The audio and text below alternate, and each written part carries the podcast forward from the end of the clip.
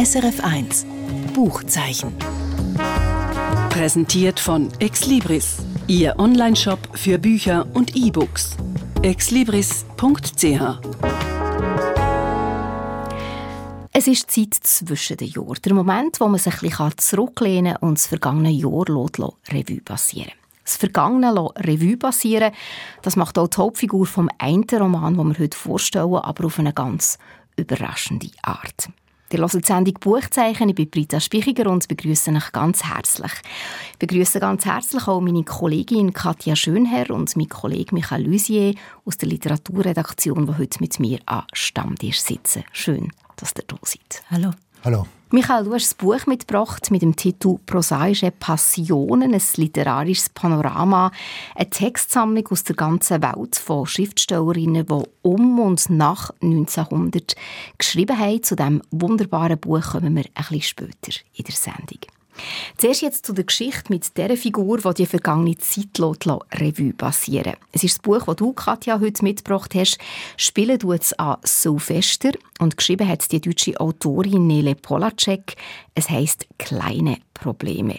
Was sind denn das für kleine Probleme und Wer hat sie? Also die Probleme hat der Lars, Lars Cornelius Messerschmidt. Und der ist 49 Jahre alt, Familienvater.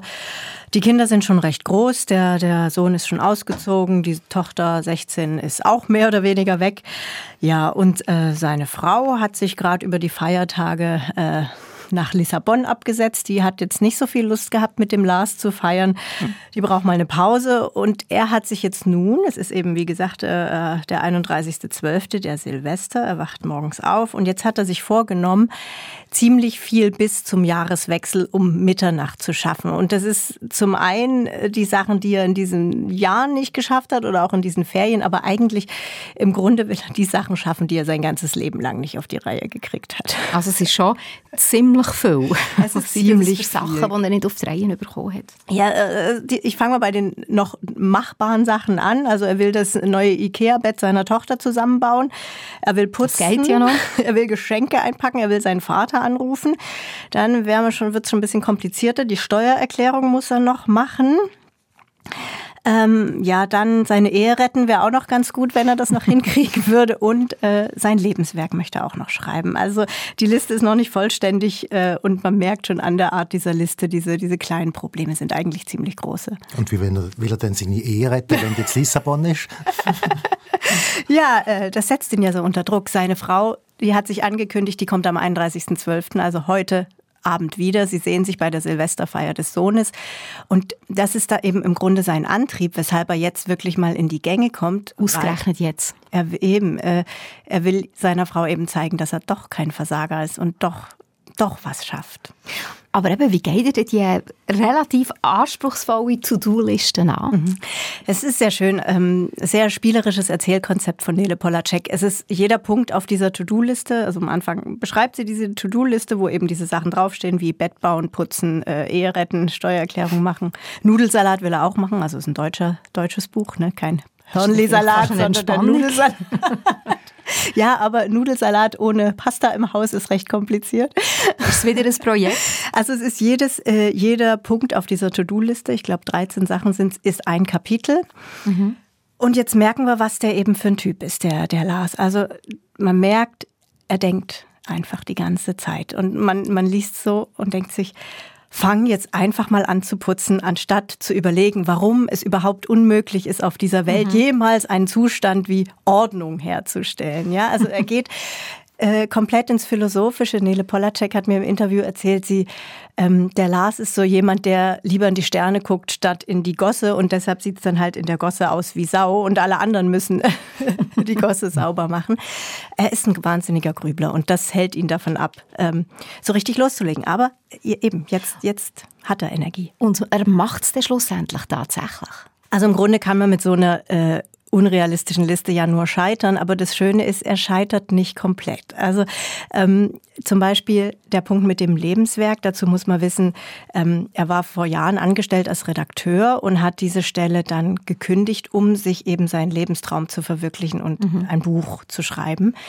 Ähm, es ist so ausgegangen, seine Frau hat ihn da auch ganz sehr unterstützt dabei und jeden Morgen ja äh, frohes Schaffen gewünscht. Äh, es ging so aus, dass er die ganze Zeit nur zu Hause rumgehockt hat, sich ein schlechtes Gewissen hatte, dass er nicht, nicht anfängt und alle genervt hat.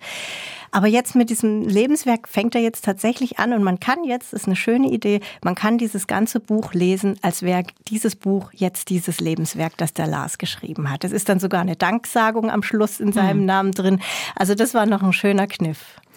Aber ich gehe schon davon aus, dass es eine Komödie ist, oder, das Ganze. Es ist so tragikomisch. Also ich, ich finde so diesen, diesen Begriff äh, Unterhaltung mit Tiefgang mhm. da jetzt so das Richtige, weil Nele Polacek hat auch Philosophie studiert und man merkt unter all diesen Sachen, es ist ganz philosophisch grundiert. Man er gibt zum Beispiel auch den, beim Ikea-Bett bauen gibt er äh, den Schraubennamen von einzelnen Philosophen, um damit es für ihn nicht so langweilig wird, dieses Zusammenbauen.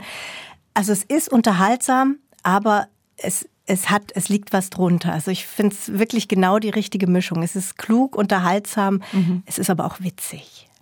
Du hast vorhin gesagt, du hast mit der Nele Polacek geredet. Was hat sie denn zu diesem Thema inspiriert, persönliche Erfahrungen? Ihre Erfahrung ist, dass sie, sie hat so gesagt, sie ist jetzt nun auch so Mitte 30 und wenn sie mal ehrlich ist, heult sie am meisten über kleine, eigentlich unwichtige Sachen. Dass sie schnell was ausdrucken muss und der Druckertreiber funktioniert nicht, solche Sachen. Mhm. Und wenn wir uns das mal überlegen, kann man sich das ja, kann man das ja auch nachvollziehen. Mhm. Also man ertrinkt in diesen kleinen Problemen, eben Steuererklärung, äh, Müll immer noch nicht raus, rausgeschafft. Und, und meistens so alles unter Zeitdruck. Alles unter Zeitdruck. Und, mhm. und sie sagt, jeder Mensch hat doch als, oder fast jeder als junger Mensch hat doch große Ziele. Jemand, man will einen Oscar gewinnen, man will äh, das beste Buch der Welt schreiben, man will ein architektonisches Meisterwerk schaffen. Und dann wacht man mit 40, 50, 60 auf und merkt, was habe ich jetzt gemacht? Also ich habe die Spülmaschine ausgeräumt, ich habe Steuererklärung pünktlich geschafft oder auch nicht pünktlich.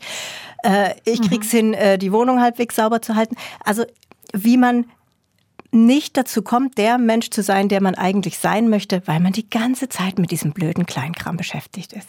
Aber jetzt, wo er das Buch möglicherweise schreibt und vielleicht seinen Traum verwirklicht, irgendjemand muss ihn noch schaffen im Hintergrund. Macht denn das seine Frau und muss er darum die herretten? Wir wissen dann nicht, wie es weitergeht. Das Ganze spielt ja wirklich nur an diesem 31., okay. wo er versucht, diese einzelnen Punkte abzuarbeiten. Und das ist wirklich amüsant, da zu lesen, wie er diese einzelnen Punkte angeht. Eben auch den Nudelsalat ohne Pasta zu machen.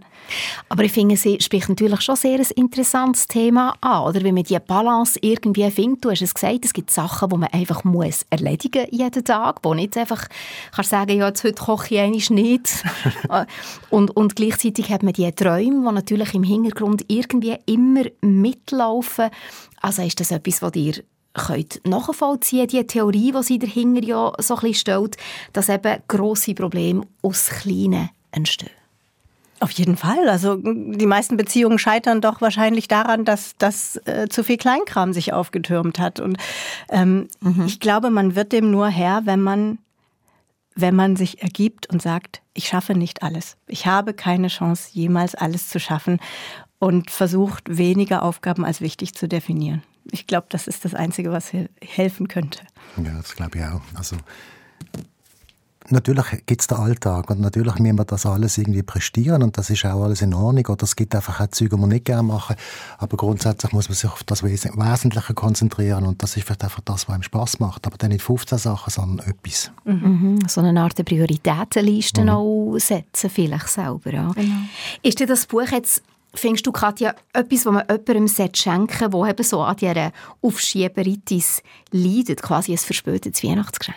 Ja, ich bin sehr, sehr begeistert von dem Buch und ich würde sagen, das Buch ist für Leute, die an Aufschieberitis leiden, genauso gut geeignet wie für Leute, die ständig alles abarbeiten und ganz schnell machen müssen. Das Buch ist wirklich, da ist für jeden was dabei. Ich würde also wer jetzt auch einen Buchgutschein äh, geschenkt bekommen hat, Nele Polacek, Kleine Probleme, ich kann das guten Gewissens empfehlen. Würdest du es auch lesen, Michael? Unbedingt. Es ist mir übrigens empfohlen worden. Der Verlag hat sich mal bei mir gemeldet. Das wäre etwas für Sie. Und äh, ich habe dann... Äh, ja, wieso? ich weiß auch nicht. Darum habe ich jetzt auch gefragt wegen, wegen, der, wegen der Komik, weil, mhm, weil die mhm. wissen von mir, dass ich dass es hat sehr viel Humor. Habe, wo zwischen äh, Ernsthaft und Komik eben sind oder wo das ein bisschen Triebkraft ist, auch der Humor. Aber ähm, Du bist irgendwie schneller gewesen. es ist wirklich humorvoll, aber es wird nie albern. Mhm. Es, ja. äh, es hat genau die Balance gehalten. Ganz tolles Buch. Nele Polacek, Kleine Probleme, 208 Seiten dick, erschienen bei Galliani Berlin, heute vorgestellt von der Katja Schönherr. Und wer noch mehr über das Buch und seine Autorin will erfahren will, der hört Katja ihre Folge vom Podcast «Zwei mit Buch» unter srf.ch-audio unter dem Stichwort «Literaturclub 2 mit Buch». Und jetzt legen wir in eine Schatzkiste und lassen dort paar Perlen durch die gleiten. Die Schatzkiste das ist eine Sammlung von 101 Kurzgeschichten von Autorinnen, die zwischen 1850 und 1921 geboren sind. Das war auch die Zeit der grossen Umbrüche, die sich unter anderem auch die Geschlechterrolle neu hat definieren Und das ist gerade ein gutes Stichwort für die Sammlung. Sie heisst «Prosaische Passionen» und sie ist die Grundlage für die Neujahrslesung auf SRF 2 Kultur. Michael, du hast die Sammlung schon einmal hier ins Buchzeichen mitgebracht und jetzt eben wieder damit befasst. Von was für Autorinnen reden wir? Also wir reden von Autorinnen, aus der sogenannten klassischen Moderne, klassischen mhm. äh, literarischen Moderne. Da gibt es ein paar ganz bekannte dabei, wie eine Virginia Woolf, wie eine Catherine Mansfield. Das sind auch Autorinnen, die sie vor allem mit den Kurzgeschichten einen Namen gemacht haben. Mhm. Aber es gibt auch eine ganze Reihe Unbekannte und vor allem, und das ist das Wichtige in der ganzen Sammlung, Frauen aus der ganzen Welt. Es gibt indische Autoren dabei, es gibt amerikanische, südamerikanische, afrikanische Autorinnen. Schriftstellerinnen, äh, die vielleicht in dieser Zeit man schon kennt hat, die aber vielleicht auch unbekannt sind. Mhm. Solche, die man jetzt wiederentdecken kann. Und die Leistung von diesem Buch, das hinter dieser Lesung steht, ist im Prinzip, dass man die alle wieder ausgraben hat oder alle mal entdeckt hat, zusammen da hat in so einem Buch mit 100 und einer Geschichte dann am Schluss.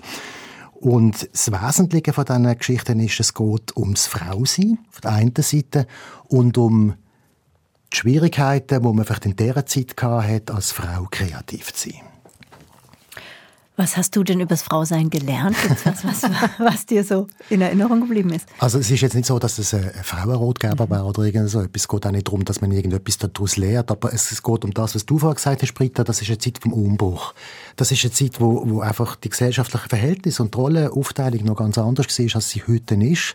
Und die Frauen beschreiben dort zum allerersten Mal, man muss auch sehen, dass das eine Zeit war, wo die Frauen zum ersten Mal richtig angefangen haben zu schreiben und auch mhm. haben dürfen anfangen schreiben und auch können publizieren.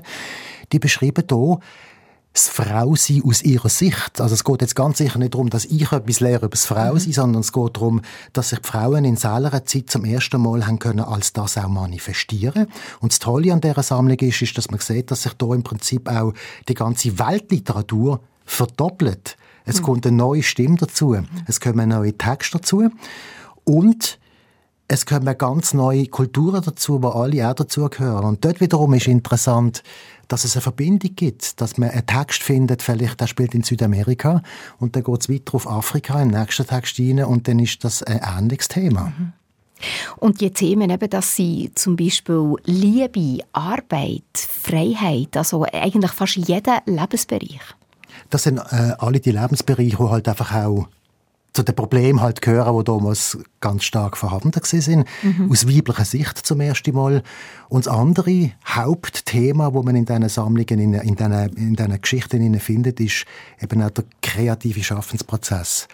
Es gibt eine berühmte Essay von der Virginia Woolf, wo sie ein eigenes Zimmer für eine Frau fordert. Das hätte sie mhm. damals nicht gehabt. Aber wenn du schreiben willst, wenn du irgendwie mal kreativ sein willst, du musst du irgendwann... Ruhe und Raum. Ganz genau. Also vier Wände und eine Türe dazu machen. Die mit Schlüssel. genau. Und sonst kannst du das nicht machen. Mhm. Du bist verantwortlich für Kinder. Sobald eins wieder irgendwo heult, musst du wieder rennen. Du musst dich können absondern vom, vom familiären Alltag. Mhm. Also was wir gerade vorher besprochen haben in deinem Buch, Katja. Mhm, mhm. Also da geht es eigentlich um so zwei Ebenen in dieser Sammlung «Prosaische Passionen». Einerseits eben ganz konkret über das Leben und Lebenserfahrungen, andererseits aber auch um einen Kreativprozess, um das Schreiben, wie das die Frauen erfahren haben. Ganz genau. Vielleicht kommt dann noch etwas dazu. Das Tolle an dieser Sammlung ist auch die Qualität. Mhm. Man sieht hier Es sind vor allem Kurzgeschichten, wo man sieht. Das, ist auch, das hat auch wieder mit der Lebenssituation zu tun. Man hat einfach schneller einmal eine Kurzgeschichte geschrieben, wenn man ein paar Kinder muss betreuen muss, als man einen ganzen Roman geschrieben hat. Aber man sieht hier, dass in dieser Zeit, und das ist jetzt vielleicht unabhängig von Frau oder Mann, in dieser Zeit die Jahrhundertwende und nachher, die gesellschaftlichen Bedingungen so schwierig, hart und, und ständig unter einer Umwandlung sind, dass eben auch die Qualität extrem gestiegen ist. Es kommt dort auf der einen Seite die ganze weibliche, wie soll ich sagen, die ganze weibliche Schreib Lust und Qualität raus, die zu etwas geführt hat, was es kaum gegeben hat, ein zweites Mal in der Literaturgeschichte, nämlich eine Steigerung von der Qualität. Wenn das vergleicht mit dem 19. Jahrhundert, wo eher noch so verstaubt war, und da kommt so etwas daher, also etwas Modernes daher auch. Und das, haben, das hat dann auf der anderen Seite auch die Männer angesteckt und herausgefordert, mhm. und das gibt einen richtigen Sprung. Mhm. Vielleicht gibt es auch noch so ein, ja, äh, so ein, so ein extra Drive, dass sie, sie, sich immer rechtfertigen mussten für das, was, dass sie das jetzt machen. Wahrscheinlich, ich, ich vermute, viele haben es auch gar nicht äh, äh, öffentlich gemacht, oder? Oder teilweise geheim gehalten, dass sie schreiben und nein. sich nicht die ganze Zeit um ihre Kinder kümmern. Also nein. Es sind schon, das sind schon Leute die sich schon als ähm, Künstlerinnen verstanden haben mhm. und auch haben an die Öffentlichkeit treten. Ähm, was aber dazugekommen ist in dieser Zeit ist, oder was ihnen geholfen hat, ist auch, dass Zeitschriften aufgekommen sind, dass mhm. es eine Vogue gegeben hat, plötzlich beispielsweise. Und dort haben sie Orte können, zum Publizieren. Genau, mhm. da haben sie können veröffentlichen. Und die haben auch kürzere Tage gebraucht. Und die haben auch Tage gebraucht aus dem Leben, oder? Mhm. Und ja, und wenn du dann natürlich eine nur ein paar Seiten zur Verfügung hast, musst du umso dichter und umso besser sein. Da muss der erste Satz stimmen, so dass der zweite auch lesen will. Mhm. Und es muss immer noch einen Punkt drin haben, der vollkommen überraschend ist. Und das hat eine eigene Kultur hervorgerufen. Mhm. Gibt es irgendwie ein besonderes Schmuckstück, das du hier herausgreifen kannst? Ja, es gibt zweierlei Sachen. Auf der einen Seite kann ich darauf hinweisen, dass die ganz große Text von einer Catherine Mansfield oder wo eine, wo eine Ehesituation ganz modern beschreibt, wo plötzlich eine Frau nicht weiss, was sie überhaupt mit dieser Freiheit soll anfangen, mhm. oder? Und wo ein Mann plötzlich in eine Situation kommt, wo er überhaupt keine Ahnung hat, wie seine Frau tickt. Die taucht da irgendwie ab in Künstlerkreisen, mit dem hat er noch nie etwas zu tun gehabt. Und er pendelt jede Woche nach London und zurück und verdient das Geld und kommt zurück und kennt am Schluss seine Frau nicht mehr. Und das Schlimmste, was dieser Frau kann passieren ist, dass er ihr dann plötzlich mal einen Liebesbrief schreibt. Da hat sie keine Ahnung, wie, wie sie mit dem soll umgehen. Das ist die eine Seite. Mhm. Die andere Seite sind die Texte aus der sogenannten Dritten Welt. Es gibt eine Text aus dem Jahr 1905, den ich großartig finde, von einer Frau, die im heutigen Bangladesch gelebt hat. Das ist damals britisch-Indien, muslimischer Teil. Und die beschreibt, das ist vielleicht so die erste feministische Utopie, die es überhaupt gibt. Die beschreibt eine Situation, wo umgekehrt ist als die Realität. Also die Frauen sind auf der Straße. Die Frauen haben die politische Macht. Die Männer sind verschleiert. Die Männer müssen an einem Ort daheim eingesperrt sein, weil sie sind ja gefährlich. Oder es hat ja keinen Sinn, dass man den Panther lässt, auf der Straße rumlaufen und tut den Menschen verstecken, wie das bei den gefährlichen mhm. Männern ist, sondern man nimmt einmal die Männer aus dieser Gesellschaft raus, versorgt sie irgendwann und dann machen die Frauen einen freien Staat, einen umweltbewussten Staat, 1905, ist das bereits mhm. Thema, und einen wissenschaftlich weit entwickelten Staat, wo es zum Beispiel schon Flugzeuge gibt. 1905. Was hat sie alles vorher weggenommen? Das hat sie alles vorher weggenommen. Der Umstand, dass da eine Frau mit dieser Vision in dieser Gesellschaft dahergekommen ist, das ist sensationell. Mhm. Und dann kann Und das man sagen, ist, vorher hat man das gar nicht kennt, die Geschichte. Das hat man nicht kennt. Das mhm. ist jetzt eine Entdeckung gewesen, genau. Mhm. Sie eigentlich auch Schweizerinnen vertreten in dieser, in dieser Sammlung. Annemarie mhm. Schwarzenbach. Das ist ein Text, der im Iran spielt, wo es mhm. auch darum geht, ähm, die Eigenverwirklichung von einer Frau. Sie ist allerdings eine Europäerin, also eine Mitteleuropäerin, die dort daheim ist. Es geht um ein österreichisches Paar, das sie beschreibt, aber es ist auch in einer Situation, wo Frauen im Prinzip kein Recht haben, über das eigene Schicksal zu bestimmen. Das tönt so, als äh, könnte der Buchgutschein, den man zu Weihnachten geschenkt bekommen hat, auch für äh, Prosage Impressionen unbedingt, äh, eingelöst unbedingt. werden. Es sind tausend Seiten, es sind 101 Geschichten und man, kann, man hört nicht mehr auf, wenn man einmal damit angefangen hat. Würdest du sagen, eben, es ist sehr interessant zum Lesen, weil man sich natürlich viel mehr auseinandersetzen mit der Situation der Frauen vor 100 Jahren.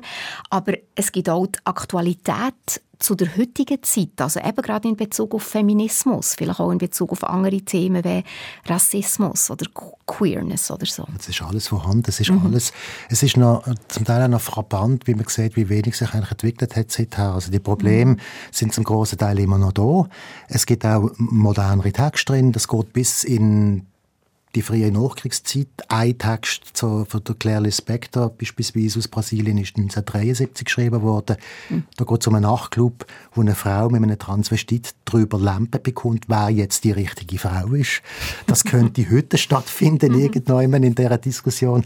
Es ist, ja, es ist, es ist einfach modern da fängt die moderne Welt an und die ist immer noch da. Also das ist immer noch die gleiche Epoche. Also auch eigentlich ein ideales verspätetes Weihnachtsgeschenk. Wie du gesagt hast, Katja, «Prosaische Passionen», ausgegeben von der Sandra Kegel, erschienen im Manesse Verlag, ein dickes Buch, fast 1000 Seiten stark, heute vorgestellt von Michael Lusier. Und sag uns noch schnell ein paar Worte zu der Neujahrslesung. Michael, ich habe am Anfang gesagt, die wird ausgestrahlt auf SRF 2 Kultur. Die wird am 2. Januar gesendet auf dem 2. Das fängt am 9 Uhr morgen und geht bis am 3 und natürlich unterbrochen. Es gibt auch dort Musik dazwischen. Man muss das nicht durchlassen. Es hat Nachrichten mhm. und so weiter. Und dann wird es wiederholt ab der 5 bis Mitternacht. Dort haben wir dann ein bisschen mehr Zeit und dann ist es ein bisschen weniger dicht. Hat aber auch noch eine Echo der Zeit dazwischen. Also es sind die zwei lange, lange Strecken. Mhm. 9 bis 3 und 5 bis Mitternacht. Und ab dem Moment ist das dann auch online nachzuhören prosaische Passionen, also eine Schatzkiste, die sich unbedingt äh, lohnt, einen Blick reinzuwerfen am 2. Januar auf SRF 2 Kultur. Und bis dann bleibt ja noch Haufen Zeit zum Lesen. Vielleicht gibt es eine Gelegenheit, das andere Buch, das wir heute vorgestellt haben, aufzuschlagen. Das heisst «Kleine Probleme» und es erzählt von einem Mann, der an Silvester nicht nur Bett neu beziehen und Nudelsalat machen sondern auch noch gerade die Ehe retten und ein Buch schreiben. Habt ihr zwei eigentlich auch anspruchsvolle Neujahrsvorsätze, wenn der Mann aus deinem Buch, das du heute vorgestellt hast, Katja? Du, mich hat das Buch gelehrt, das mit diesen Vorsätzen einfach bleiben zu lassen. Hauptsache, es geht mir gut. also für mich ist es immer schwierig. Ich bin jetzt, auch wenn wir jetzt zwischen Weihnachten und Neujahr sind, noch mittendrin. Mhm. Entweder andere alles oder gar nicht. Manchmal ist es so gut so, wenn es einfach bleibt, so wie es war. Allerdings ein weiterer Vorsatz könnte sein, dass man sich mit jemandem Jungem über ein Buch austauscht, das man früher selber gerne gelesen hat. Wäre vielleicht auch eine Möglichkeit. Und die Gelegenheit dazu bietet die Lektüre, die ich im heutigen Kurzzeip vorstelle. Ihr mögt euch sicher noch erinnern an Sophies Welt vom norwegischen Autor Jostein Gaarder, ein Buch, das vor 30 Jahren ein Weltbestseller war. Jetzt gibt es quasi eine Neuauflage von diesem Kultroman, ein Graphic Novel, also eine Art Comic, die die Geschichte von der Sophie und der Philosophie bis in die Gegenwart führt. In Sophies Welt erzählt der Justin Garter von der 14-jährigen Sophie, die eines Tages einen mysteriösen Brief überkommt. Darin wird sie gefragt, wer das sie sei. Und sie fährt über sich und ihr Verhältnis zu der Welt an nachdenken. Es ist der Anfang von einer ganzen Briefserie. Jeder Brief ist einer wichtigen Epoche von der Philosophie oder einem bekannten Denker gewidmet. Und diese Geschichte, der Roman, haben zwei Illustratoren zu einer Graphic Novel, also eben zu einer Art Comic, gemacht. Jetzt ist der zweite Band gerade rausgekommen, wo Sophie unter anderem Descartes, Kant, Sartre und Simone de Beauvoir trifft. Und auch in diesem zweiten Band holen die beiden Illustratoren die Geschichte in die Gegenwart. Es geht unter anderem um die Klimakrise, Social Media oder die MeToo-Bewegung. Und all das ist dann eingebettet im Kontext der philosophischen Theorien. Im Original vom Guarder ist Sophie brav und jemand, der lehrt. Und jetzt in der Graphic Novel ist sie immer noch jemand, der lehrt, aber auch eine Figur, die kritisiert und aufbegehrt. Und aufgrund der eigenen Erfahrungen und Beobachtungen die klassischen Denkerinnen und Denker hinterfragt und herausfordert. Es ist eine moderne, gelungene, humorvolle und freche Version vom Original, dicht und engagiert erzählt, klar gliedert und sehr einladend dargestellt. Eine ideale Lektüre, die zum Austausch und zur Diskussion anregt, gerade auch zwischen den Generationen. Und eben, wer weiß, vielleicht hat man ja jetzt zwischen den Jahren einen Moment Zeit dafür. Sophies Welt vom Nicobi und vom Vincent Sabu nach einem Roman von Justin Guarder, übersetzt von der Ina Kronenberger, erschienen im Hanser Verlag. Und das ist es vom Buchzeichen heute und vom Buchzeichen in diesem Jahr. Mein Name ist Britta Spichiger. Wir freuen uns, wenn ihr auch im 24. mit uns in lesenswerten Büchern blättert. Die erste Ausgabe gibt es schon heute in einer Woche. Gleicher Sender, gleiche Zeit. SRF 1 Buchzeichen. Präsentiert von Exlibris, Ihr Onlineshop für Bücher und E-Books. exlibris.ch